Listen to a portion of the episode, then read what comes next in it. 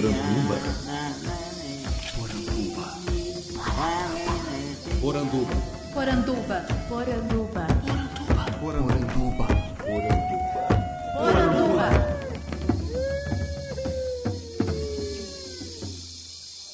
Bem-vindos à nossa Poranduba, o podcast sobre as histórias fantásticas da cultura brasileira. Eu sou Andrioli Costa, o colecionador de sacis, e serei seu guia.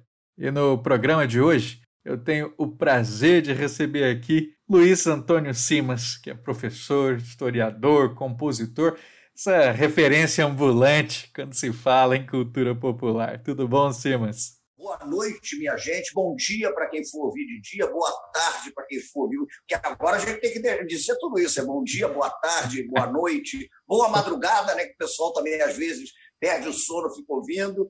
E é um prazer estar aqui falando com vocês, Andrioli. Maravilha. Obrigado pelo convite. O prazer é nosso, com certeza. Simas, para que a gente comece, caso tenha caído aqui de paraquedas alguém que por acaso não te conheça, né, não saiba quem é você. Gostaria que você se apresentasse para os nossos ouvintes e dissesse aí quem é Luiz Antônio Simas. Primeiro, eu sou um carioca que inaugurei né, a, a, vertente da minha família do Rio de Janeiro, porque eu sou filho de um pai que é catarinense de família açoriana, que é um clássico de Santa Catarina, mas fora o meu pai catarinense de família açoriana, a família toda é do Nordeste do Brasil, ou de Porto Calvo das Alagoas, terra de Domingos Fernandes Calabar, ou então do Recife. O catarinense e a pernambucana se encontraram no Rio de Janeiro e eu nasci. E eu sou, a minha formação é em História, mas na verdade eu sou, no fundo, um curioso. Então eu fico bisbilhotando, eu sou um bisbilhoteiro e eu trabalho basicamente com cultura de rua, né? cultura de festa, culturas populares do Brasil, e tenho uma produçãozinha sobre isso, já são 20 ou 21 livros, não lembro direito, e a gente vai tocando esse barco. Mas, na verdade, eu, eu, eu gosto de bisbilhotar as coisas vinculadas às culturas populares do Brasil. No fim das contas, é isso que eu faço. Muito bom. Você nunca morou fora do Rio? Eu morei sempre no Rio de Janeiro, eu nasci no Rio de Janeiro. Eu não sou um bom viajante, rapaz. Isso é uma é coisa mesmo? curiosa. É engraçado isso. Eu conheço bem o Brasil. Conheço bem o Brasil porque, como tem família no Nordeste, eu fui muito ao Nordeste. Aliás, eu falo Nordeste, mas já vou me corrigir, porque senão minha avó é, ressuscita para me dar um esporro. Ela odiava esse negócio do Nordeste, porque ela falava que não era baiana, que não era paraibana, que não era e não sei o que. Então, não, ela ficava na bronca. Ele vocês nunca falam que são sudestinos. Você é paulista, ou é carioca, ou é mineiro. Mas, no fim das contas, eu não sou um grande viajante, não, rapaz. Tenho uma certa preguiça de viajar. Vou te dizer uma coisa interessante. Eu viajo mais nos livros mesmo, eu viajo mais lendo. Então, eu saio pouco do Rio, por incrível que pareça. Eu não sou uma pessoa exatamente viajada, não. Engraçado esse troço, né? Então... Eu viajo, eu tenho uma vontade enorme de voltar. E nunca morei fora do Rio. Isso que você falou aí sobre o Nordeste e tal, para você ver como é, era diferente lá em casa, porque o vô, ele é do Ceará, ele era, né, falecido já. E ele sempre falava que ele era nortista. Se você fala nortista hoje, especialmente nas redes sociais, o pessoal vai corrigir, né? Assim, calma, nortista, Ceará não é no norte. Não é culpa minha, o vô que falava era daquela época em que era assim, era norte e era sul, né?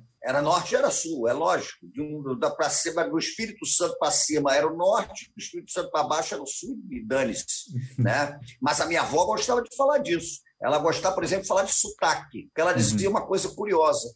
Falou, cada um tem um sotaque. Você vai ouvir o potiguar falando, vai ouvir o paraibano, vai ouvir o pernambucano, o alagoano, são sotaques. Como o mineiro fala de uma maneira, o carioca fala de outra, o paulista fala de outra. Então, as coisas é, são assim, né? E eu achava um barato, eu gosto muito disso. Eu, como um carioca por acaso, poderia perfeitamente ter nascido no Nordeste, eu me identifico com isso, eu gosto muito disso. Maravilha. Sim, mas você começou falando sobre rua. Eu queria entender de onde que surgiu essa sua paixão pela rua. E é uma paixão assim que é, se converte em, em, entender tanto a filosofia da rua, quanto a cultura da rua, né, quanto essa sacralidade da rua. Eu acho isso fenomenal. Como é que surgiu essa sua relação? Bom, eu venho de uma família rueira, né? Então a minha família sempre achou que a vida acontece na rua e para descansar da vida se vai para casa. Meu avô tinha muito essa característica, meu tio, que era meu padrinho, tinha muito essa característica. Então eu cresci numa família muito rueira. num ambiente muito rueiro. E eu sempre me interessei pela rua, mas no sentido mesmo lúdico, no sentido mesmo da brincadeira. Eu brinquei muito na rua. Eu fui de uma geração que jogou bola de gude na rua, né? uma geração que jogou futebol na rua. Então, a rua, para mim, sempre foi um espaço de convívio bastante plausível, natural. Em relação à pesquisa, em relação a interesse, é muito curioso, porque eu entrei numa faculdade de História achando que eu ia estudar queria me aprofundar no Barroco Mineiro. Não ah. me pergunte qual é a razão, porque eu não lembro. Não lembro o que, que, me deu, se foi algum livro, não tenho. Já tentei lembrar porque que eu queria estudar Barroco Mineiro, não consegui lembrar. Mas eu me apaixonei pela história da rua quando eu fiz o curso na Faculdade de Brasil 3 e eu estudei a revolta da vacina. Hum. Uma professora aqui do Rio, Marieta de Moraes Ferreira. E a revolta da vacina, é, é, de certa maneira, foi um elemento disparador do meu interesse em conhecer a história da rua no Rio de Janeiro. E aí eu mergulhei nisso com profundidade, eu mergulhei nisso como aventura intelectual, eu mergulhei nisso como aventura afetiva. Eu gosto da observação participativa do ponto de vista dos estudos. A minha monografia de final de curso foi sobre a rua do Rio de Janeiro na época da revolta da Armada. Aí eu fui para o mestrado, fui trabalhar rua. Então eu gosto muito disso. Eu acho que, de certa maneira, eu sou um adepto do que eu chamo de nano-história. Não é nem uma micro-história, é uma nano-história. Né? Eu gosto de conferir historicidade aquilo que aparentemente não tem historicidade. Porque existe um certo senso comum sobre a história que é muito vinculado aos grandes personagens, aos grandes feitos, e tem uma coisa que eu acho muito curiosa. Muitas vezes o cara que está no, no, no botequim da minha esquina, o cara que está jogando sueca na minha praça, o cara que está arriando um despaço na encruzilhada, ele talvez não perceba que ele é um agente da história que existe historicidade ali. Então, conferir historicidade a quem está na rua me interessa muito. E eu sou historiador das sociabilidades. Eu gosto de trabalhar sociabilidade. Eu gosto de trabalhar cultura de festa. Então, a rua acaba sendo fundamental para as minhas reflexões. E aí eu comecei a me apaixonar pelos escritores da rua. No caso do Rio de Janeiro, João do Rio, Marques Rebelo, essa turma toda.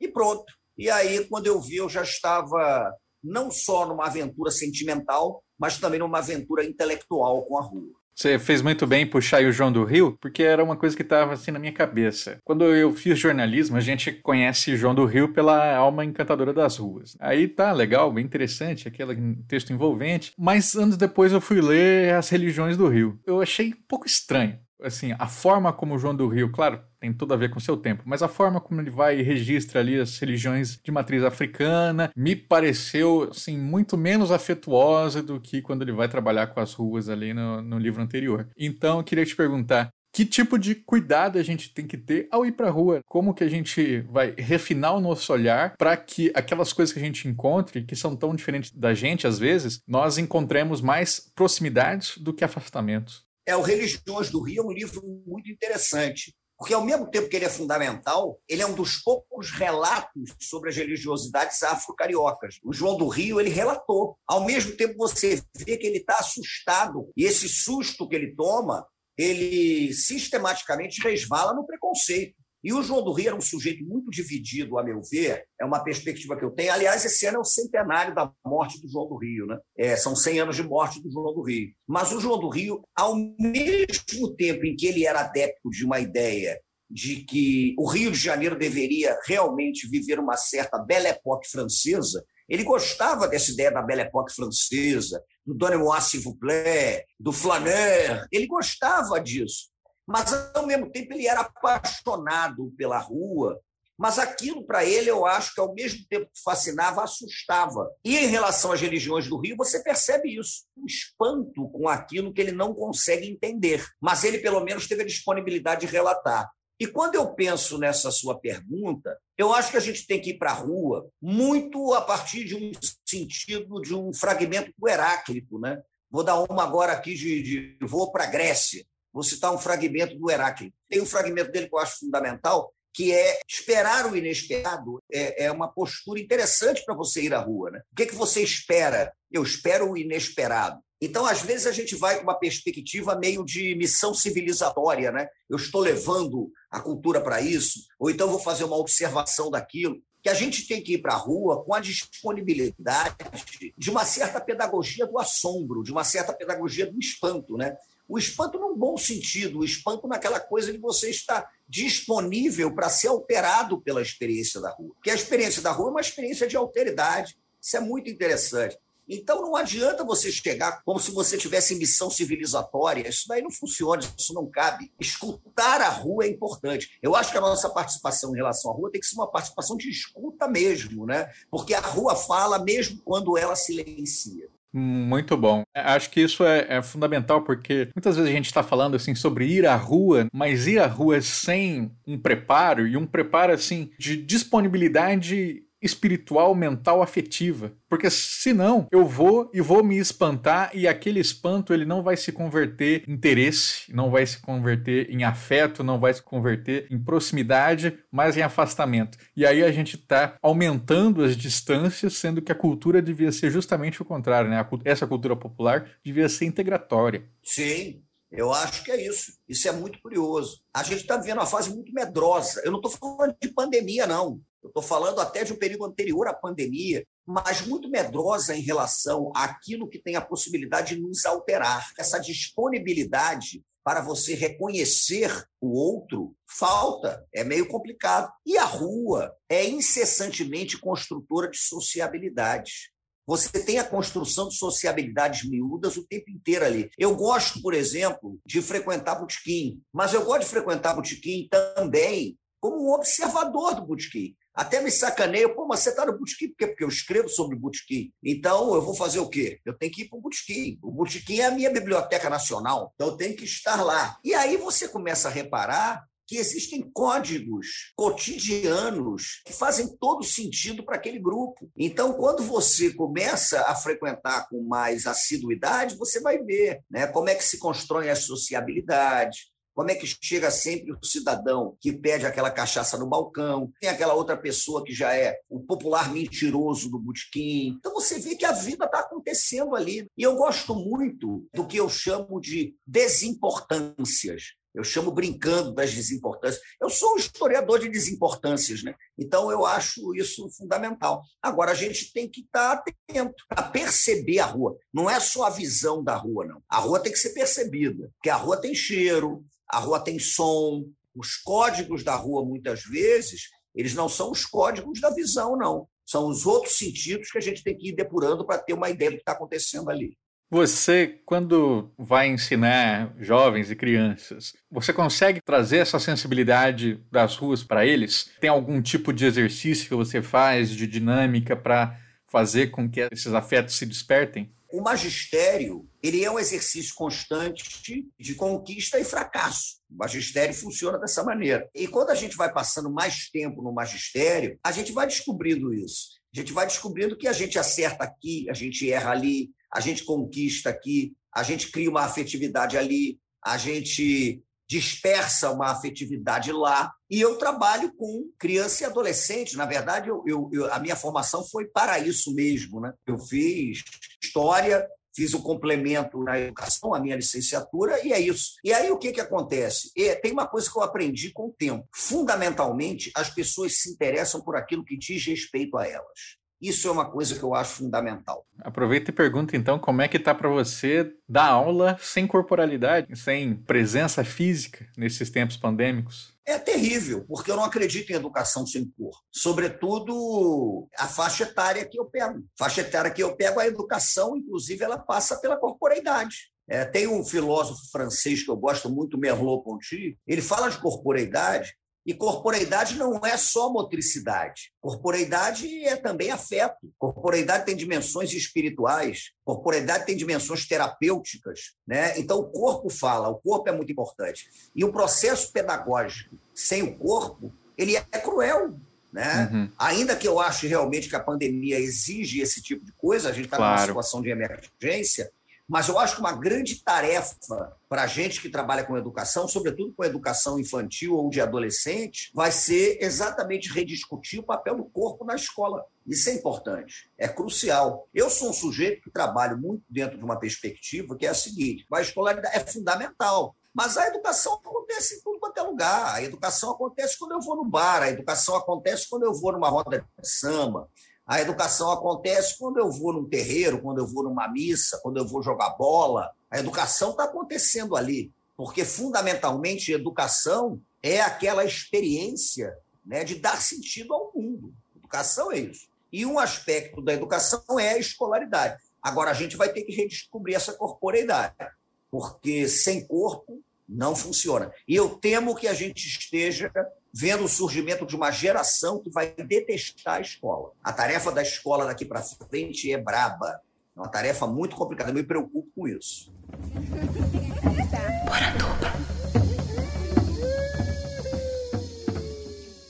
quero agora puxar uma outra temática que é muito cara ao seu trabalho, que é a questão das encruzilhadas, que estão presentes enquanto metáfora, mas muito mais do que isso, né? Metáforas vivas ali que estão direcionando muito do seu pensamento. Então, como pensar essa nossa cultura brasileira enquanto uma encruzilhada difere daquele pensamento de que a cultura é um encontro pacífico, né, entre as várias etnias que a formaram? A encruzilhada é um elemento fundamental para várias culturas. Né? Então, quando a gente pega a cultura das encruzilhadas, a gente vai ver que é impressionante. O padre Anchieta ficava muito espantado porque os tupis colocavam oferendas encruzilhadas. Né? E o Anchieta diz que está espantado desse troço. No Antigo Testamento, o profeta Ezequiel vê o rei da Babilônia consultando a sorte numa encruzilhada. E ele vê o que está acontecendo ali. O Gil Vicente, no Alto das Fadas, dramaturgia portuguesa, ele fala de uma feiticeira Genebra Pereira também que ofertava coisas na encruzilhada para divindades. A encruzilhada, portanto, é um elemento presente em muitas culturas e, e ele é fundamental, a meu ver, também em relação ao Rio de Janeiro, ao meu pensamento, porque a encruzilhada é fundamental para o pensamento bacongo, né, para o pensamento dos bancos. E o Rio é uma cidade muito marcada pela presença do banco. Então a questão da encruzilhada já está colocada aí. Você tem, por exemplo, Leda Maria Martins, que tem trabalhos maravilhosos pensando a encruzilhada. Meu trabalho com o Luiz Rufino, Rufino fez a pedagogia das encruzilhadas, a encruzilhada é crucial. E a encruzilhada é interessante porque a encruzilhada não comporta pureza. A encruzilhada não comporta a ilusão da essência. A encruzilhada é um espaço de encontro, é um espaço de afetação, Agora, não é um espaço de encontro necessariamente cordato, não é um espaço de encontro necessariamente brando. A encruzilhada pode ser também um espaço de tensões. A encruzilhada pode ser um espaço de contradições. A encruzilhada pode ser um espaço de enfrentamento, de rinha. Mas eu não acredito em culturas compartimentadas. Eu acho que o campo da cultura, fundamentalmente, é um campo de circularidades, é um campo de encontros, é um campo de tensionamentos, é um campo de disputas. Os bancos dizem uma coisa sobre a encruzilhada que é muito interessante. A encruzilhada não é um lugar em que fica você ou o outro. Na encruzilhada você aprende que é você com o outro. Então não tem escapatória. Quanto não apaga nada. É isso, isso é Bacongo.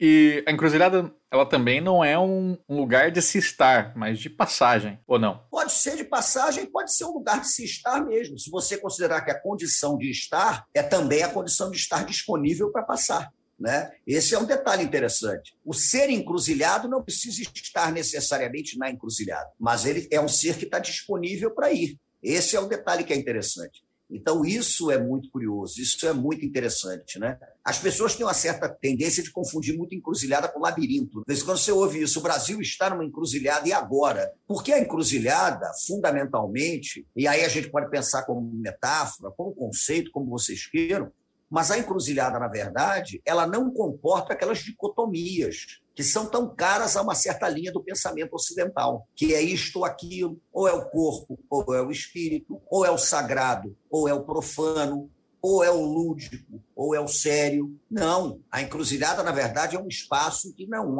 há nenhuma possibilidade de você trabalhar com essas dicotomias, com essas rupturas, porque as coisas estão ali se cruzando o tempo inteiro. A encruzilhada é o espaço em que você sacraliza o profano e você profana o sagrado, a é. ponto de você não conseguir mais distinguir uma coisa da outra. Eu, por exemplo, já mandei para o espaço essa distinção. Você pega uma festa popular como o Sírio de Nossa Senhora de Nazaré, é rigorosamente impossível você estabelecer uma fronteira entre o sagrado e o profano. Não tem como. Porque você tem a procissão, agora você tem também o berro boi, você tem roda gigante, você tem a criançada brincando, você tem a maniçoba, você tem a culinária, você tem o cheiro, você tem o namoro, você tem tudo. Você pega a tradição das festas juninas no Brasil, vai pegar Santo Antônio, São João, São Pedro, São Marçal, no caso do Maranhão. Onde é que você encontra essa distinção entre o sagrado e o profano? Não. O que você encontra é o ser profanando o sagrado e sacralizando o profano o tempo todo, profanando a igreja e consagrando a rua. Isso acontece com muita frequência. Isso que você traz é incrível, eu adoro quando você repete essa ideia do profanar o sagrado e sacralizar o profano. Eu quero entrar nisso mais a fundo na pergunta seguinte, mas antes disso, eu não posso deixar passar ainda sobre a questão da encruzilhada, que você diz que encruzilhada não é um lugar de essências, né? Cada vez mais a gente vê essa tentativa de encontrar o que é o verdadeiro, o que é o legítimo, o original. Então, vamos pensar, por exemplo, os santos São Jorge e Oxóssi, quando a gente tem essa sincretia sincretismos, muita gente rejeita porque diz que isso não é o verdadeiro, não é o legítimo, não é o original. Mas faz sentido tentar impor essa lógica do original? Como é que a gente entende isso? E a São Jorge Oxóssi na Bahia, hein? no Rio de Janeiro é algum. Rapaz, eu acho que eu trabalho muito mais o sincretismo na dimensão de incorporação de força vital. Isso é muito também Bacongo. Quando a gente pensa na, nos sincretismos do Brasil, eu acho que o Brasil tem um problema que ainda custa para a gente encarar. Nós fomos profundamente marcados pela presença do banto aqui. 75% das pessoas escravizadas que foram sequestradas na costa africana e vieram para cá eram bantos. Pertenciam ao complexo cultural do Congo, Angola, da costa de Moçambique, com toda a pluralidade banto, quimbundo, quicongo, umbundo, Mundaquioco, muita coisa. E o Banto, ele é muitas vezes desconsiderado no processo civilizatório brasileiro, inclusive em relação à influência negra, porque é jogado muito mais peso no Yorubá, uhum. o culto aos orixás e tal, que tem muito menos peso, a meu ver, que o Banto nesse processo civilizatório. E o Banto traz um conceito, que é o conceito do moio, M-O-Y-O, o moioban. O moio é a ideia de que nós somos constituídos de forças vitais que têm que ser o tempo todo realimentadas. Então a gente precisa estar se alimentando de força vital.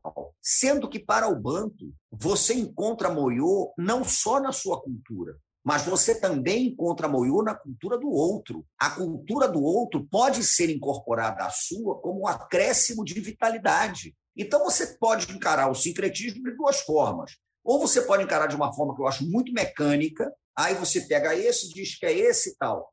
Ou você pode encarar o sincretismo na dimensão da amálgama, na dimensão do moio. O banto, o sujeito que sincretiza, ele sabe que São Jorge não é o sabe perfeitamente. Agora, não há nenhum problema em você cultuar São Jorge e, ao mesmo tempo, também você cultuar algum. E não há nenhum problema em você achar, de repente, canais de energia que estabeleçam uma certa verossimilhança nessas aproximações. Eu, quando penso, por exemplo, no Rio de Janeiro, São Jorge Ogum, eu lembro que Ogum, para os iorubás, ele era o forjador, ele fazia as facas. A faca é o instrumento de Ogum. Ele trabalha na forja, ele fazia os arados e tal. Aí eu lembro que São Jorge, em Portugal, era, por exemplo, padroeiro das corporações de ofício dos ferreiros.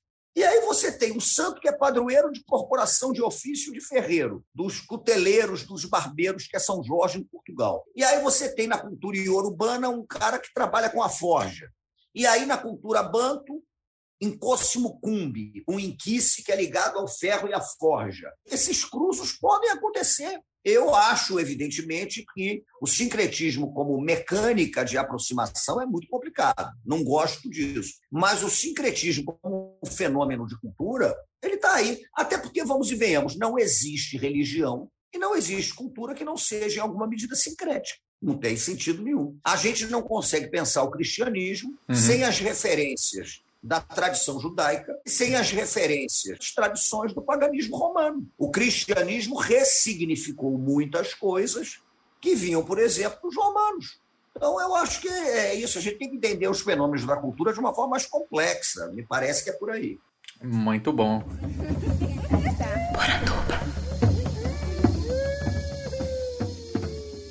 Agora, retomando aquela questão do sagrado e do profano, você acha que essa mudança de perspectiva, né, onde se sacraliza o profano, se profaniza o sagrado, isso também tem a ver com a influência banto ou com a influência afro? Porque me parece que quando a gente olha as religiões cristãs, é fácil pensar nesse mundo mundano profano e em algo que está distante, que é esse transcendental que precisa ser alcançado, né? Agora, quando você tem ali um filho de santo, você tem outras espiritualidades, isso já fica mais tensionado. Como é que você vê isso? Bom, certamente nas religiosidades africanas essa distinção não faz sentido, porque você profana o sagrado, sacraliza o profano. Não tem sentido isso. Você vai pegar, por exemplo, um filho de Oxalá, e o filho de Oxalá, iniciado para Oxalá, ele não pode comer nada que leve azeite de dendê. Ele não pode comer nada que leve azeite de dendê, nem no terreiro, nem numa roda de samba. Então, ele está numa roda de samba, ele está numa esbórnia, o azeite de dendê ele não vai comer, porque não existe essa distinção. Então, a rigor,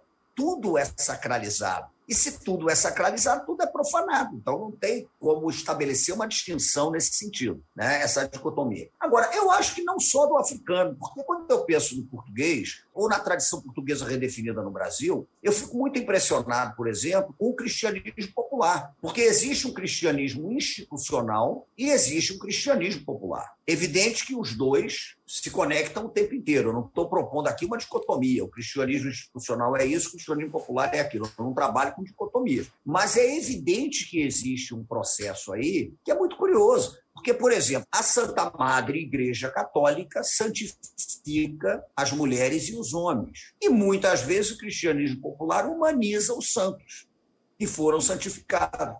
É muito curioso. A capacidade que o povo tem de humanizar santos é interessantíssima. Você tem alguns santos que no cristianismo popular eles se transformam quase num amigo seu. É lógico. Então, quando você pega, por exemplo, São Longuinho, São Longuinho é, do ponto de vista da agiografia, estudo da Vila do Santo, o São Longuinho é um atleta de Cristo.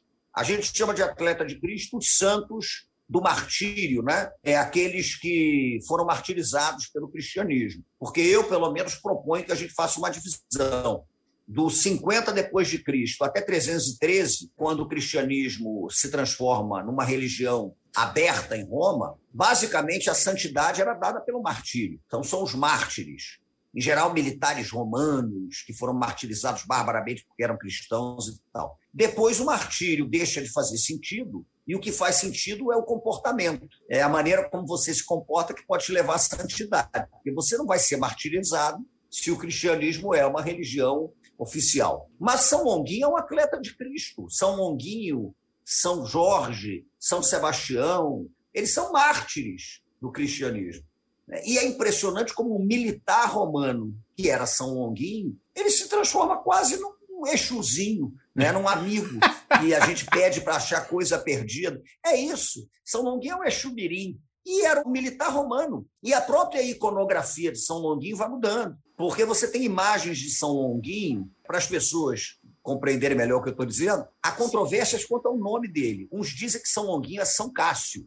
Ah, é? O que se sabe é que na tradição da geografia, ele foi o lanceiro, era militar romano, e coube a ele espetar o coração do, de Jesus Cristo para saber se ele tinha morrido. E o que diz a tradição é que saiu água do coração de Cristo e uma gota caiu nos olhos dele que tinha problema de vista e que imediatamente ficou curado. Então ele se converteu ao cristianismo. E você já viu a história que ele não tem uma perna também? Sim, e por conta disso é que você dava pulinho. Não há nenhuma verossimilhança do ponto de vista da geografia, mas falam que ele, por exemplo, não tinha uma perna. E é interessante, Andrioli, porque se você vai para a etimologia, em grego, lança é lonk, e em latim, lança é longinus. Então, o que se supõe é que o longuinho é uma iberização do Longinus, do latim. O Longinus virou Longuinho, que na verdade é Lancinha. Então ele é o São Lancinha. E é interessante porque as imagens dele são muito peculiares, porque as primeiras imagens dele são de um militar, inclusive vestido com vestes romanas e portando uma lança, que é a lança do destino. Mas aos poucos ele vai se modificando e a lança vai sendo substituída pela lanterna porque ele acaba ganhando essa conotação de ser o santo que ajuda você a achar coisas perdidas.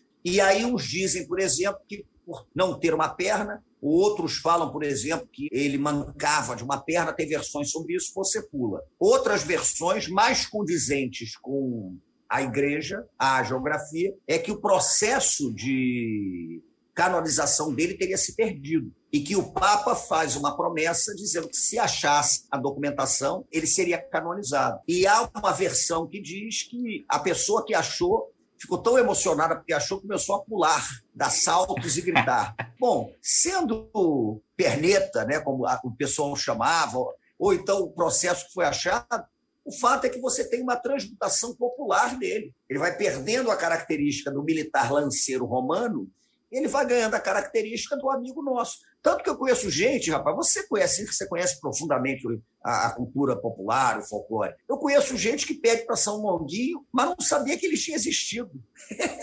Sim, claro. Mas, mas ele existiu? Eu falei, é, é, claro. Poxa, mas eu sempre peço para ele, achei que não tinha existido. Eu falei, porra, agora é melhor ainda. Pedir para coisa que não existe é a melhor coisa que tem.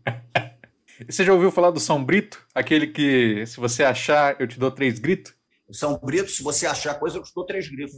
Mas tem muito disso. Aliás, nós tivemos um jogador da seleção brasileira que dizia, inclusive, que o, segundo nome dele era em homenagem a São Brito. Hércules Brito Ruas, que foi zagueiro da seleção brasileira na Copa de Setembro. Eu achei muito interessante isso, porque São Brito não é dos santos mais populares. E tem uma coisa ligada, não só mas a outros santos, acho que São Brito entra nessa, a cultura popular também, ela faz uma amálgama de santo. De vez em quando você vai ver que tem uma característica de determinado santo aí que vai ser incorporada a outro santo. Por exemplo, o santo multimídia é Santo Antônio. Santo Antônio de Lisboa ou Santo Antônio de Pádua, Santo Antônio Amansador de Burro Brabo. Santo Antônio é tudo. Conheço relativamente bem a história de Santo Antônio, porque eu fiz uma pesquisa longa sobre ele aí para o trabalho. E é interessantíssimo, porque qualquer milagre que você possa imaginar que o Santo Antônio fez.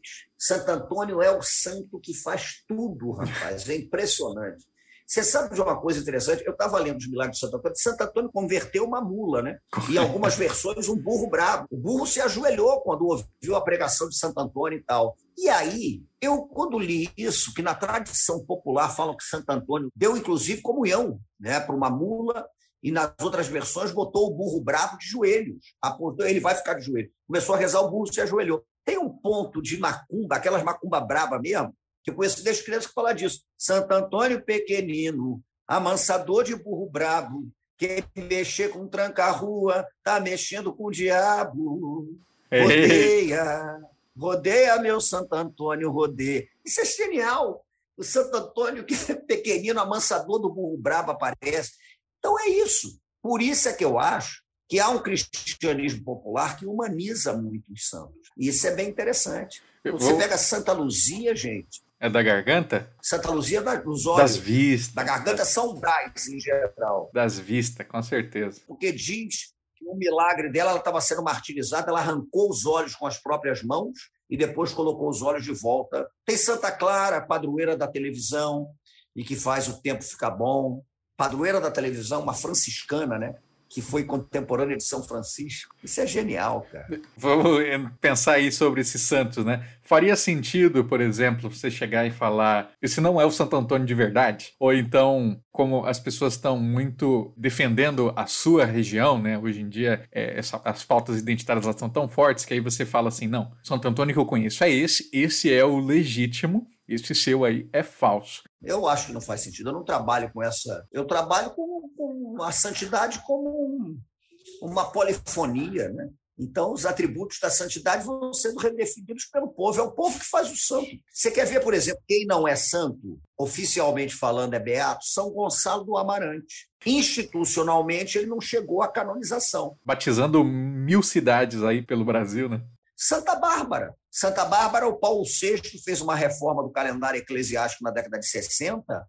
É, por falta de subsídios históricos, o culto a Santa Bárbara deixou de ser um culto obrigatório na igreja. Isso é um detalhe interessante. E você acha que o povo está se incomodando com isso? Tem Santa Bárbara o tempo todo. São Jorge.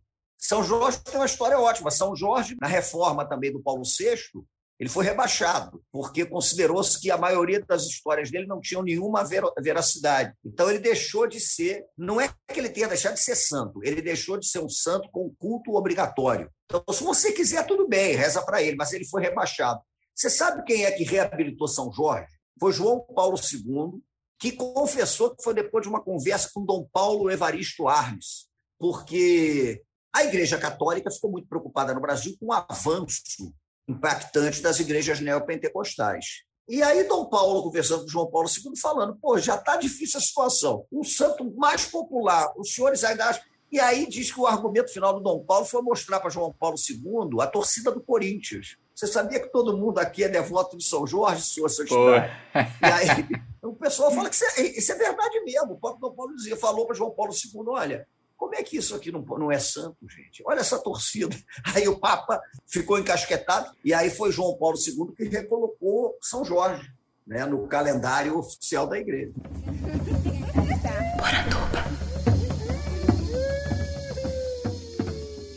São Pedro é uma figura muito fantástica, né? A gente já trabalhou com São Pedro aqui num programa e as histórias que eu consegui encontrar sobre São Pedro, elas são pesadas, assim. Tem às vezes São Pedro sendo violento, sendo glutão, às vezes tendo apetites sexuais ali que fazem ele cometer abusos assim escabrosos. Por que São Pedro tá ligado a isso tudo? Padroeiro dos viúvos, inclusive, além de tudo isso. Cara, eu não sei, São Pedro é uma coisa muito curiosa, porque a começar pelo fato de você acender fogueira para São Pedro, né? Porque a vida de São Pedro não foi no fogo, a vida de São Do Pedro mar. foi na água, que já é uma coisa interessante, que ele era o pescador da Galileia. Então, você acender fogueira para São Pedro é um negócio curioso.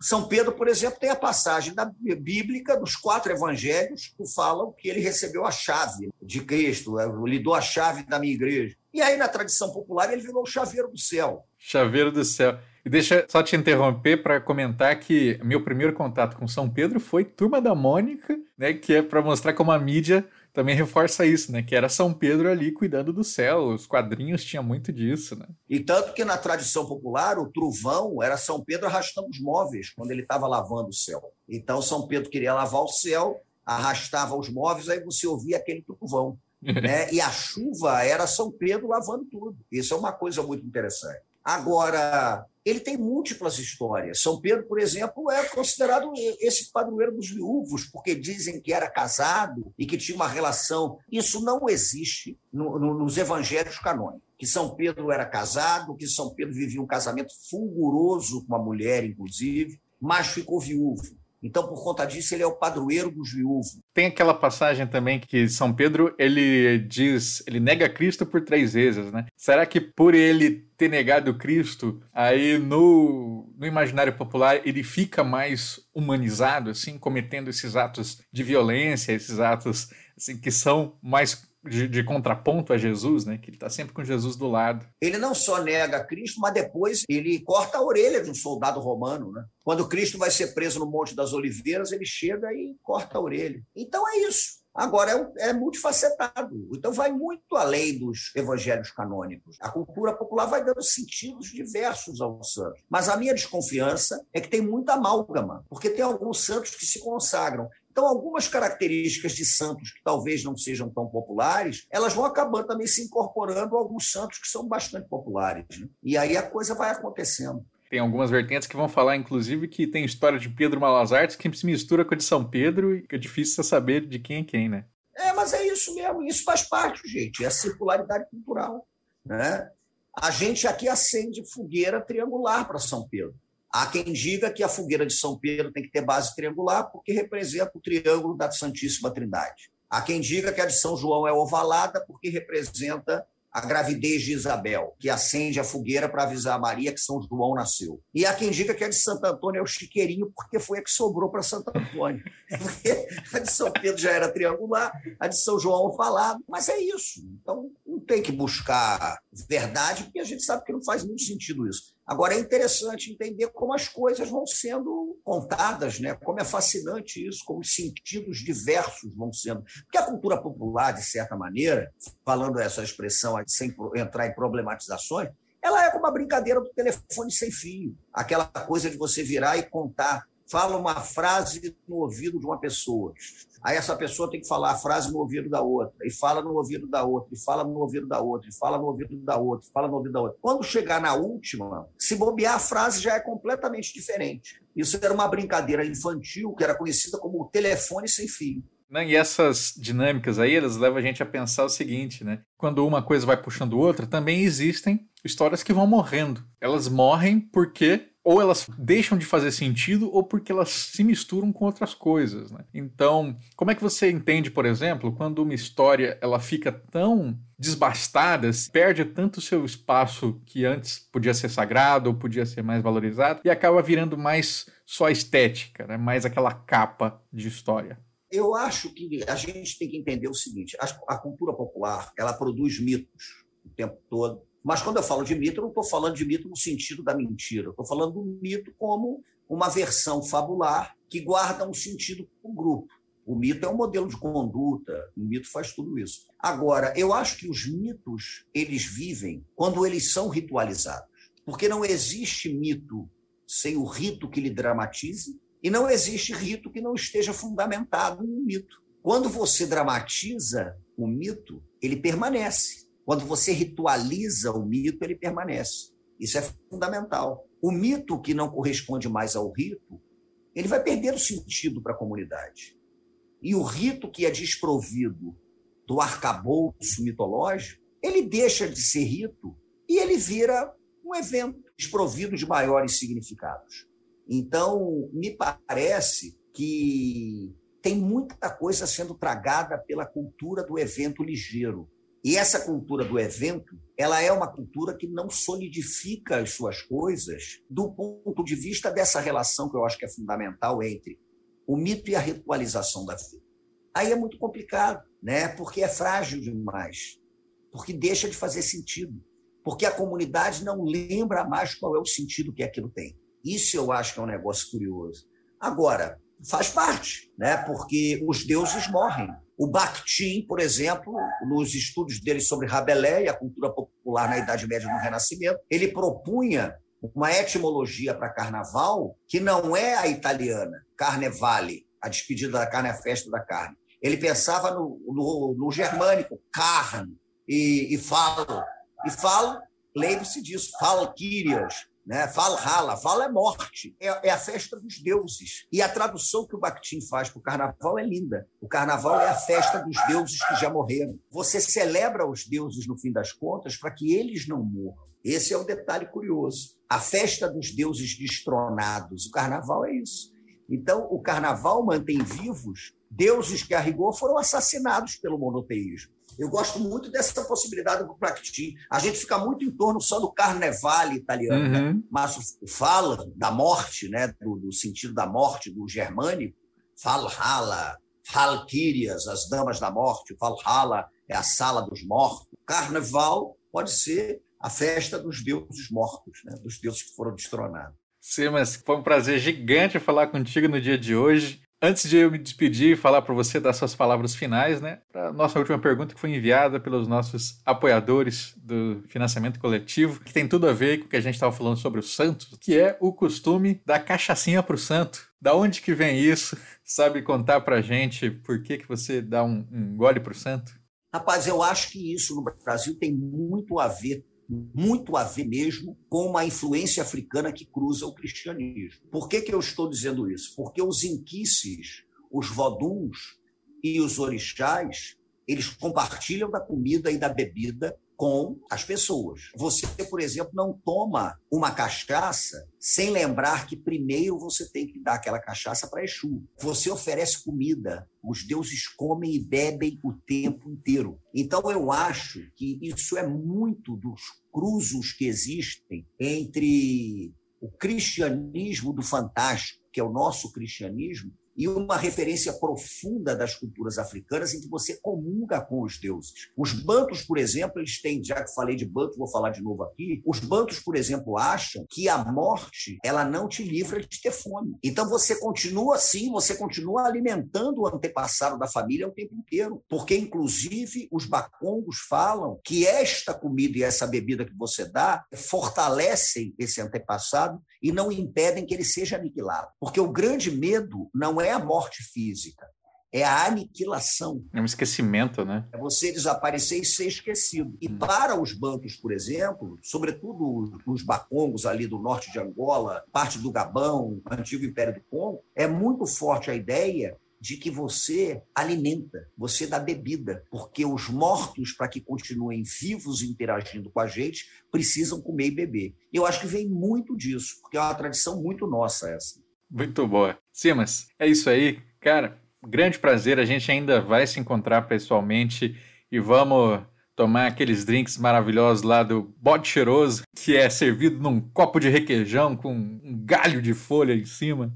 Loucura. Maravilha. Tamo junto. Manda sua despedida aí para o nosso público, seu recado final, se você quiser divulgar um livro. Eu agradeço a todo mundo. Aproveitar para divulgar que eu lancei o meu primeiro livro infantil agora, um livro chamado Ogum, o inventor de ferramentas, um texto meu com ilustrações do Breno Loiser, que é um artista plástico de Sergipe, pela Arole Cultural, em que eu conto um Itã, né, que é uma história de orixás, em forma de cordel. É um livro para crianças em que eu promovo um encontro entre é, a tradição iorubana dos Itãs e a uhum. tradição dos cordéis brasileiros. Ogum, o inventor de ferramentas. Então, quem quiser um livrinho aí para crianças de todas as idades. E no segundo semestre vem livro por aí e a gente anuncia na hora certa. E eu volto, inclusive, a conversar contigo para fazer a propaganda. Opa. Mas o algum inventor de ferramenta já está aí. Tomara que vocês gostem. É isso aí. Obrigado, gente. Saúde para todo mundo. Valeu, pessoal. Espero que tenham gostado. A gente se vê na próxima semana. Abraço. Até lá.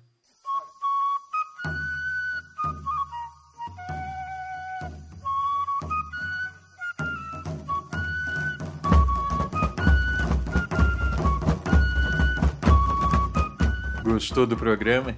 Eu espero que sim.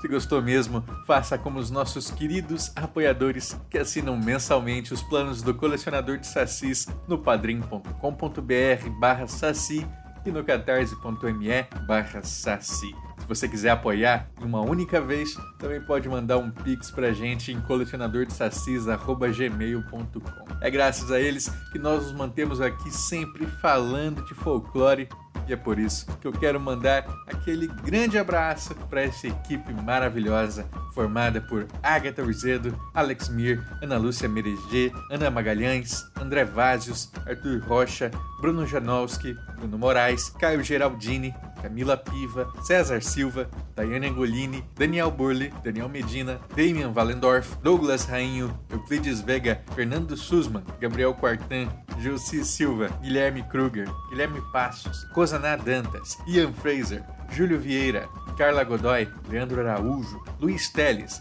Michael Wolfert, Marcos Nogas, Marcela Melo, Maurício Filho, Maurício Xavier, Maiara Lista, Maicon Torres, Micael Meneghetti, Nildo Alcarinque, Pablo Melo, Pedro Scheffer, Rafael Joca Cardoso, Tainar Oliveira, Thomas Misfeld, Thiago Chiavegatti, Vinícius Carli, Vinícius Milhomem, Vinícius Pinton, Vitor Nogueira, Vitória Silveira, Vadson Freitas, Valdeir Brito, Velma Reis, William Cavalcante e Zé Wellington. Muito obrigado, pessoal. Vocês ajudam a tirar o folclore da garrafa. Estamos quase com 100 assinantes da nossa newsletter. Já fiquei super feliz. Em duas edições já chegou a tanto. Vamos fazer ultrapassar esse número. Se você não assina ainda, clica lá no link do nosso post e coloca o seu e-mail. Se você já assina, indica para alguém. Vai ser ótimo ter mais gente conhecendo sobre o nosso folclore, sobre a nossa cultura. Esse podcast foi editado pelo nosso querido Léo Tremesquim do Mitografias e produzido por mim, André Costa, colecionador de sacis. Acesse colecionadordesacis.com.br. Um abraço e até mais.